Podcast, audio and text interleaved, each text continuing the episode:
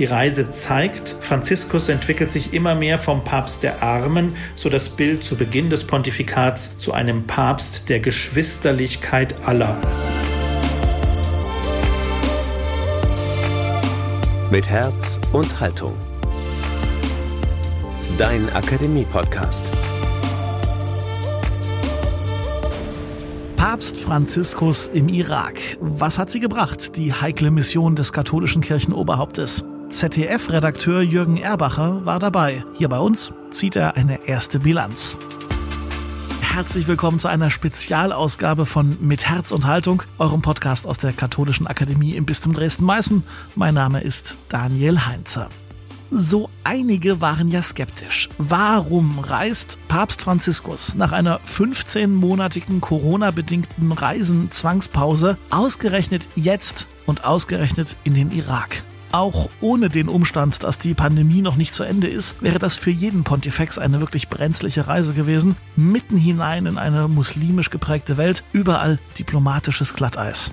Hat sich die Reise gelohnt? Welche Zeichen konnte Franziskus setzen? Was bleibt von dieser 33. Auslandsreise des südamerikanischen Papstes? Jürgen Erbacher, der Leiter der Redaktion Kirche und Leben katholisch beim zweiten deutschen Fernsehen ZDF, war als einer von wenigen ausgewählten Journalisten auf dieser Reise mit dabei. Er ist also mit dem Papst im Flugzeug gereist und konnte die Reise also hautnah mitverfolgen. Hier bei uns zieht er jetzt eine erste Bilanz dieser Reise. Jetzt bei Mit Herz und Haltung Jürgen Erbacher über die Papstreise in den Irak.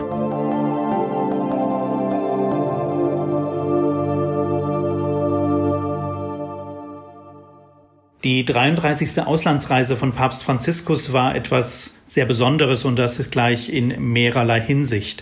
Es war die erste Reise seit 15 Monaten also seit Beginn der Corona-Pandemie. Es war die erste Reise eines Papstes in den Irak, das erste Mal, dass ein Papst einen so hochrangigen schiitischen Religionsvertreter getroffen hat und es war auch das erste Mal, dass ein Papst im ostsyrischen Ritus einen Gottesdienst gefeiert hat. Eine Reise also mit vielen Premieren, doch nicht nur das machte sie so außergewöhnlich, sie war auch ein Drahtseilakt für den Papst, der Worte und Gesten genau abwägen musste. Denn nicht nur im Land schaute man genau hin, in der ganzen Region und schließlich weltweit. Denn im Irak stoßen viele Interessen aufeinander. Es ist ein kleiner Mikrokosmos der Herausforderungen, vor denen die ganze Region Nahe Osten steht. Entsprechend groß war die Anspannung, als der Flieger am Freitagmorgen in Rom abhob mit Ziel Bagdad. Am Montagnachmittag ist dann die Rückkehr in die ewige Stadt mit vielen Eindrücken im Gepäck, beeindruckenden Begegnungen, emotionalen und auch historischen Momenten. Warum ist Papst Franziskus gerade jetzt in den Irak geflogen? Ich denke, ein Grund war, dass er die Christen im Land nicht länger warten lassen wollte. Johannes Paul II. wollte 2000 den Irak besuchen. Es sollte zum Heiligen Jahr eine Pilgerfahrt auf den Spuren der Heilsgeschichte geben und die sollte in Ur, dem Geburtsort Abrahams, beginnen. Saddam Hussein verweigerte Johannes Paul II. die Einreise und so gab es zum Auftakt dieser Pilgerfahrt auf den Spuren der Heilsgeschichte in der Vatikanischen Audienzhalle eine Art Gedenkstunde an Abraham, den Vater der drei abrahamitischen Religionen sozusagen. An die anschließenden Stationen Ägypten, Sinai und das Heilige Land konnte Johannes Paul II. dann bereisen, aber Ur im Irak ging nicht. 20 Jahre sind da mittlerweile vergangen und die Christen im Irak haben Extremes erlebt. Vertreibung, Verfolgung, Krieg und schließlich den Terror durch den sogenannten Islamischen Staat. Von den 1,5 Millionen Christen zu Beginn des Jahrtausends leben heute noch zwischen 200 und 400.000 im Land. Die Schätzungen gehen so weit auseinander, es ist ein bisschen schwierig zu definieren, aber es ist klar, ein ganz großer Teil ist ausgewandert. Viele sind auch tot. Franziskus wollte nicht mehr nur aus der Ferne Trost spenden, sondern vor Ort sein, Mut machen, Seelsorger sein. Und deshalb hat er sich dann am Ende auch nicht davon abbringen lassen, jetzt in diesen Tagen zu fahren. Auch weder Corona noch die angespannte Sicherheitslage mit mehreren Anschlägen in den letzten Wochen in Bagdad und Erbil konnten ihn davon abhalten. Er wollte jetzt dorthin fahren, um sozusagen sein Wort einzulösen. Er hat in den vergangenen Jahren immer wieder mal gesagt, ich komme, ich komme. Jetzt war für ihn klar, sobald es einigermaßen möglich ist, er und sein Tross geimpft sind, will er dorthin fahren. Dort hat er dann vor allen Dingen denen gedankt, den Christen, die ausgeharrt haben, trotz Gewalt, Hass, Krieg und Terror. Er dankte auch denen, die die Christen unterstützt haben, sei es im Land selbst, sei es durch internationales Engagement. Nicht zuletzt durch den sogenannten Islamischen Staat wurden wurde ein großer Teil der Christen aus ihrer Heimat vertrieben. Sie wurden zu Binnenflüchtlingen oder sind gleich ins Ausland gegangen. Auf dem Weg von Erbil nach Karakosch am Sonntag konnte man am Wegesrand ein großes Zeltlager sehen, eine ja, Zeltstadt muss man sagen. Auch heute noch sind viele Binnenvertriebene leben in solchen Lagern und können nicht zurück in ihre Städte und ihre Wohnungen. Das betrifft auch viele Christen, die, die wieder zurück wollen, müssen oft kämpfen um ihre Rechte, weil ihre Besitztümer mittlerweile von anderen genutzt werden, weil sie vielleicht enteignet wurden. Auch hier hat der Papst deutliche Worte gesprochen und dazu aufgefordert, dass den Menschen die Möglichkeit gegeben werden muss, dass sie wieder zurückkommen können. Die Situation für die Christen ist dramatisch. Nach der aktiven Verfolgung durch die Terrormiliz und Extremisten sind es jetzt an vielen Stellen strukturelle Benachteiligungen.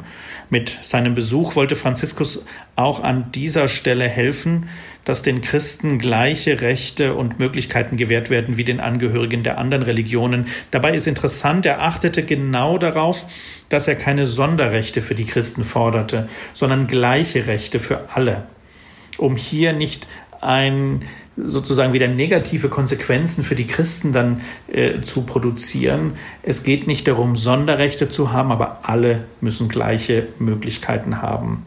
Zumal, und das betonten sowohl der Papst als auch der Präsident bei der Begrüßung am Freitag, die Christen im Irak seit uralter Zeit heimisch sind und die Kultur des Landes entscheidend mitgeprägt haben. Ein zweiter Grund, warum Papst Franziskus den Irak besucht hat, ist, er will im Dialog der Religionen vorankommen. Vor zwei Jahren hat er mit einem hochrangigen sunnitischen Geistlichen ein Dokument über die Brüderlichkeit aller Menschen unterzeichnet. Hier will er nun weitere Religionen mit ins Boot holen. Dabei geht es weniger darum, dass auch andere Religionsführer ihre Unterschrift unter dieses konkrete Dokument setzen, aber es geht dem Papst darum, dass die anderen sich dem Geist dieses Papiers verpflichten. Dazu gehören die Absage an jede Form der Gewalt im Namen der Religion und zugleich die Verpflichtung, die Religion zur Versöhnung, Frieden, zu einem geschwisterlichen Miteinander hin zu prägen. Hier wollte Papst Franziskus nun bei seinem Gespräch mit einem der wichtigsten schiitischen Geistlichen, Großayatollah al-Sistani, auch die zweite große Strömung des Islams für seine Sache gewinnen. Immerhin sind weltweit 10 bis 13 Prozent aller Muslime Schiiten.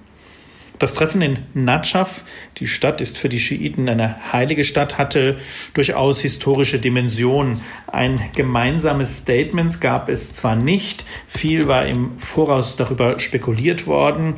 Mit 45 Minuten verlief, verlief es aber länger als geplant. Das heißt, die beiden Herren hatten sich durchaus etwas zu sagen. Was die Auswirkungen anbetrifft, ist es jetzt wenige Tage nach diesem Treffen zu früh etwas zu sagen. Das Dokument über die Brüderlichkeit aller Menschen, das der Papst mit eben einem sunnitischen Vertreter unterzeichnet hat, brauchte mehr als sechs Monate Vorbereitung. Wichtig sind die Bilder, die von dem Treffen in Natschaf ausgehen. Die zeigen, dass trotz unterschiedlichem Glauben man sich mit Respekt begegnen kann. In einer medialen Welt, die stark von Bildern und Emotionen geprägt ist, ist das wichtig. Das sind auch die entscheidenden Botschaften, die von interreligiösen Treffen wie den Treffen von Assisi ausgehen. Auch da sind es vor allem die Bilder auf einer großen Bühne Vertreter der unterschiedlichsten Religionen, die mit Respekt sich begegnen und miteinander in den Dialog treten.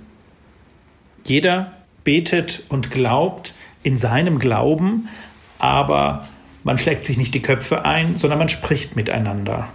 Und das ist auch das Wichtige, was von dem Treffen des Papstes mit Al-Sistani ausgegangen ist dass sich der Großayatollah gleich zweimal erhoben hat, um den Papst zu grüßen, ist als Zeichen besonderer Wertschätzung zu sehen. Denn normalerweise sitzt der Großayatollah beim Empfang von Gästen ausschließlich. Oft sind es gerade diese kleinen Dinge, die große Wirkung entfalten. Und wenn man die sozialen Netzwerke im Irak verfolgt hat am Wochenende, und soweit es dann in englischer Sprache war, wurden genau zwei Dinge von vielen wahrgenommen. Das eine war dieses Begrüßen im Stehen besondere Wertschätzung und das andere war, dass es überhaupt Bewegtbilder vom Großayatollah al-Sistani gab, was äußerst ungewöhnlich ist. Ob es wirklich stimmt, dass es die ersten seit drei Jahren sind, konnte ich so schnell nicht recherchieren, aber es sind genau diese kleinen Dinge und die entfalten eine Wirkung.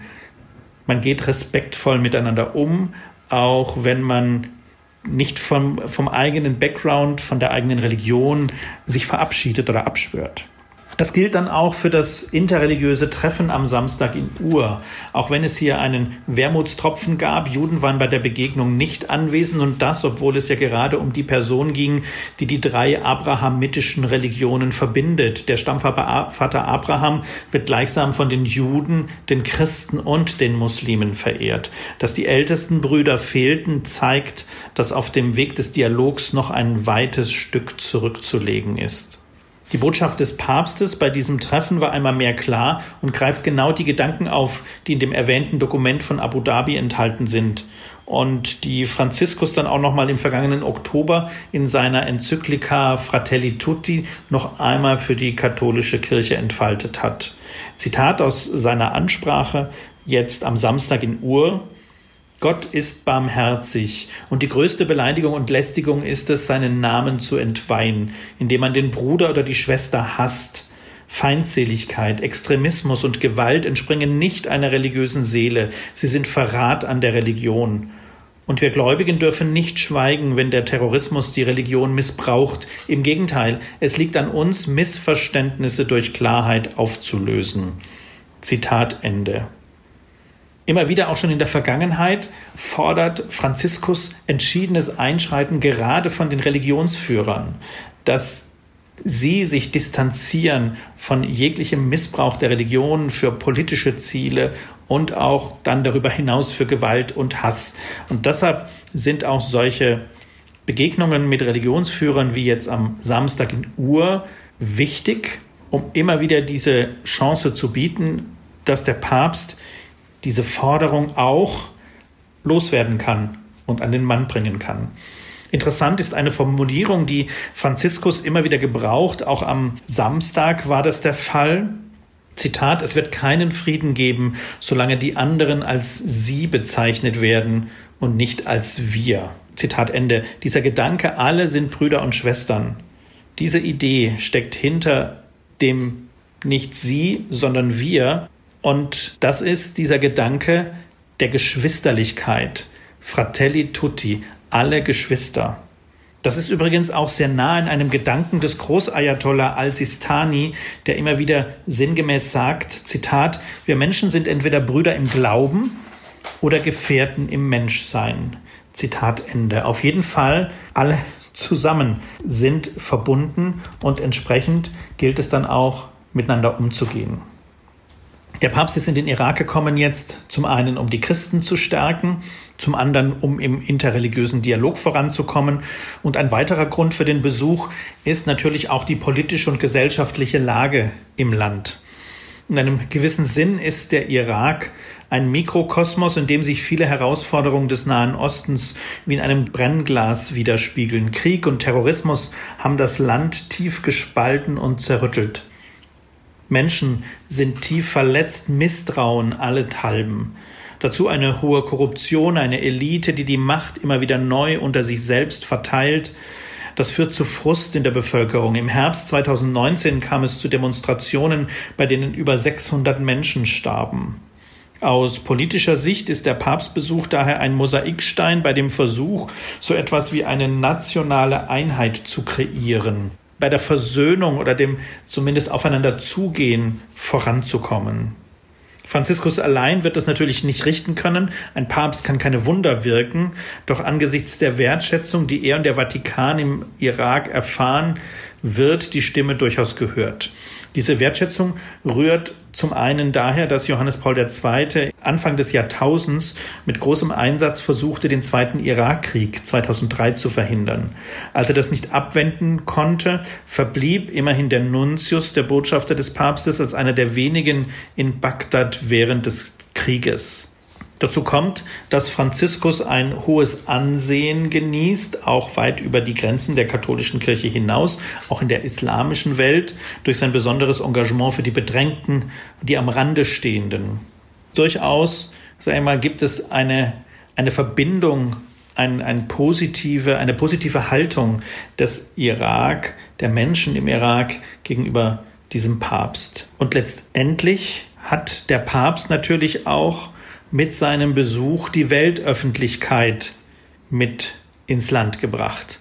Allein unter den 70 Journalisten, die mit ihm aus Rom gekommen sind, sind die großen internationalen Nachrichtenagenturen CNN, BBC, TV-Reporter aus Frankreich, Italien und Deutschland, große Tageszeitungen, die New York Times, Le Monde, El País, alle sind mit im Papstflieger und beobachten natürlich ganz genau und sprechen mit den Menschen vor Ort und transportieren so das, was passiert, auch jenseits dieses Papstbesuches, einiges von dem, was passiert, wie die Situation im Land ist, in alle Welt.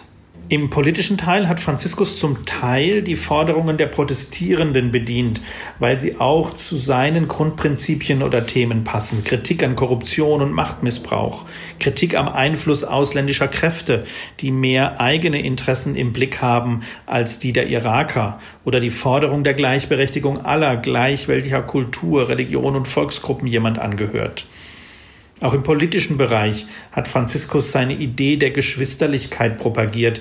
Die Vielfalt, die es im Land gebe, sei kein Hindernis, das es zu beseitigen gelte, sondern eine Ressource, die man nutzen könne. Einheit in der Vielfalt ist eine der Grundprinzipien, eine der Grundideen des Papstes. Das hat er am diesem Wochenende dann auch versucht in Richtung Politik und Gesellschaft im Irak als ein mögliches Modell für die Zukunft und als ein mögliches Modell zur Entwicklung auch einer nationalen Identität umzusetzen.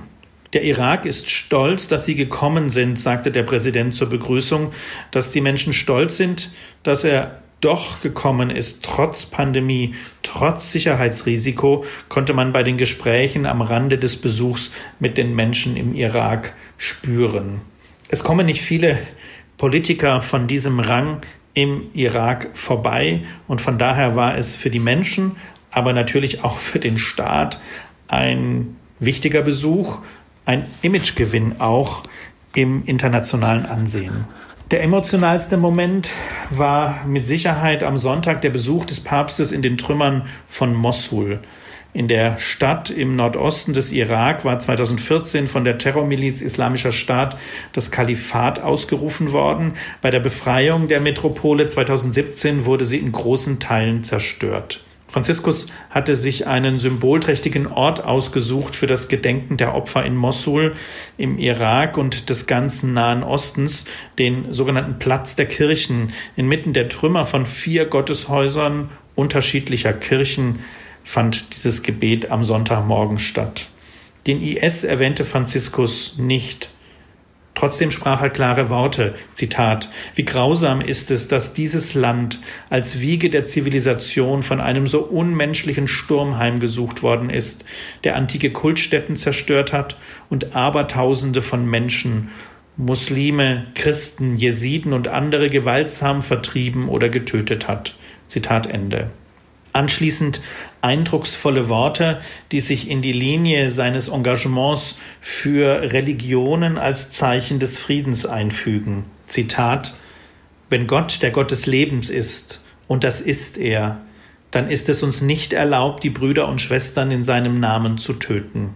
Wenn Gott der Gott des Friedens ist, und das ist er, dann ist es uns nicht erlaubt, in seinem Namen Krieg zu führen. Wenn Gott der Gott der Liebe ist, und das ist er, dann dürfen wir die Brüder und Schwestern nicht hassen. Zitat Ende. Beim Treffen mit Gläubigen in der Stadt Karakosch, einst größte christliche Stadt im Irak, sprach eine Frau, die durch den IS ihren kleinen Sohn verloren hat, das Thema Vergebung an. Franziskus griff es dankbar auf. Es ist ein heikles Thema im Kontext von Gewaltaufarbeitung und der Frage, wie eine Zukunft etwa für die Menschen im Irak aussehen kann, mit den Erfahrungen, die sie gemacht haben. Ähnliche Situationen habe ich bei der Papstreise etwa nach Kolumbien oder in die Zentralafrikanische Republik erlebt. Zitat des Papstes in Karakosch, Vergebung ist nötig, um in der Liebe zu bleiben, um Christ zu bleiben. Der Weg zu einer vollständigen Heilung könnte noch lang sein, aber bitte lasst euch nicht entmutigen. Es braucht die Fähigkeit zu vergeben und zugleich den Mut zu kämpfen. Ich weiß, dass das sehr schwer ist, doch wir glauben daran, dass Gott den Frieden auf diese Erde bringen kann. Wir vertrauen auf ihn und gemeinsam mit allen Menschen guten Willens sagen wir Nein zum Terrorismus und zur Instrumentalisierung der Religion. Zitat Ende.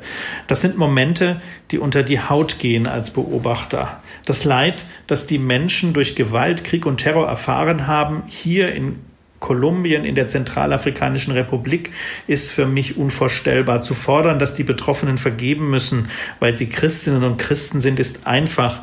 Was es konkret bedeutet, ist für einen Außenstehenden nicht vorstellbar. Und deshalb schweigt er besser. Der Papst fordert das aber. Vergebung ist ein Teil der Aufarbeitung und auch des richtigen Erinnerns, um dann neu oder geändert, verändert in die Zukunft gehen zu können.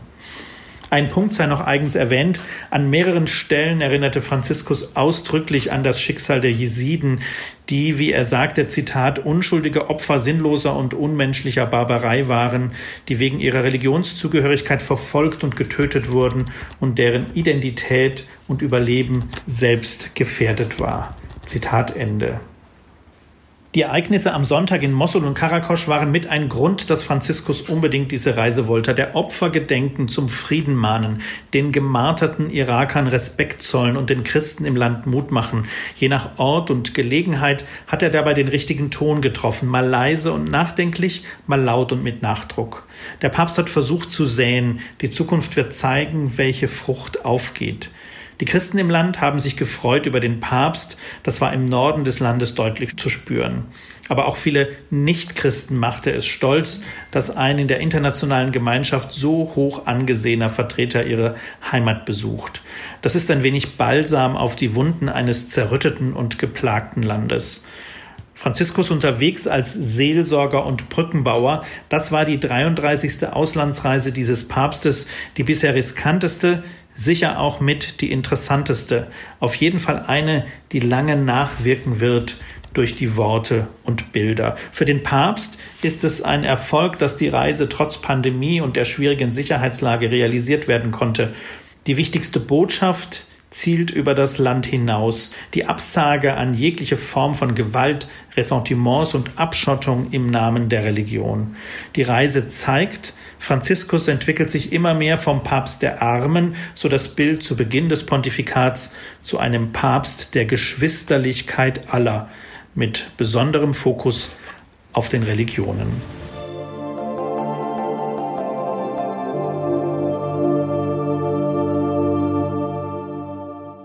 Soweit ZDF-Journalist Jürgen Erbacher mit seiner ersten Bilanz der Papstreise in den Irak. Übrigens lohnt sich, das Blog von Jürgen Erbacher zu bookmarken. Unter dem Titel Papstgeflüster schreibt er regelmäßig auf den Seiten des ZDF über aktuelle Entwicklungen im Vatikan, in der katholischen Weltkirche und auch in der Kirche hier in Deutschland. blog.zdf.de slash Papstgeflüster mit UE.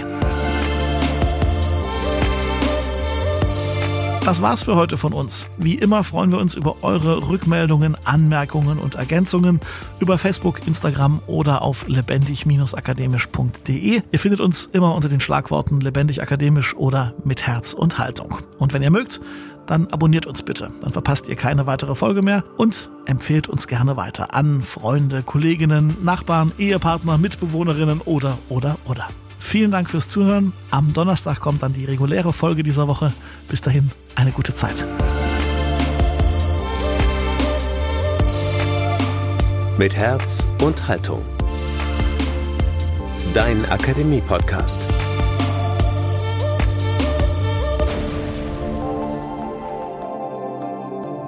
Ein Angebot der Katholischen Akademie im Bistum Dresden-Meißen.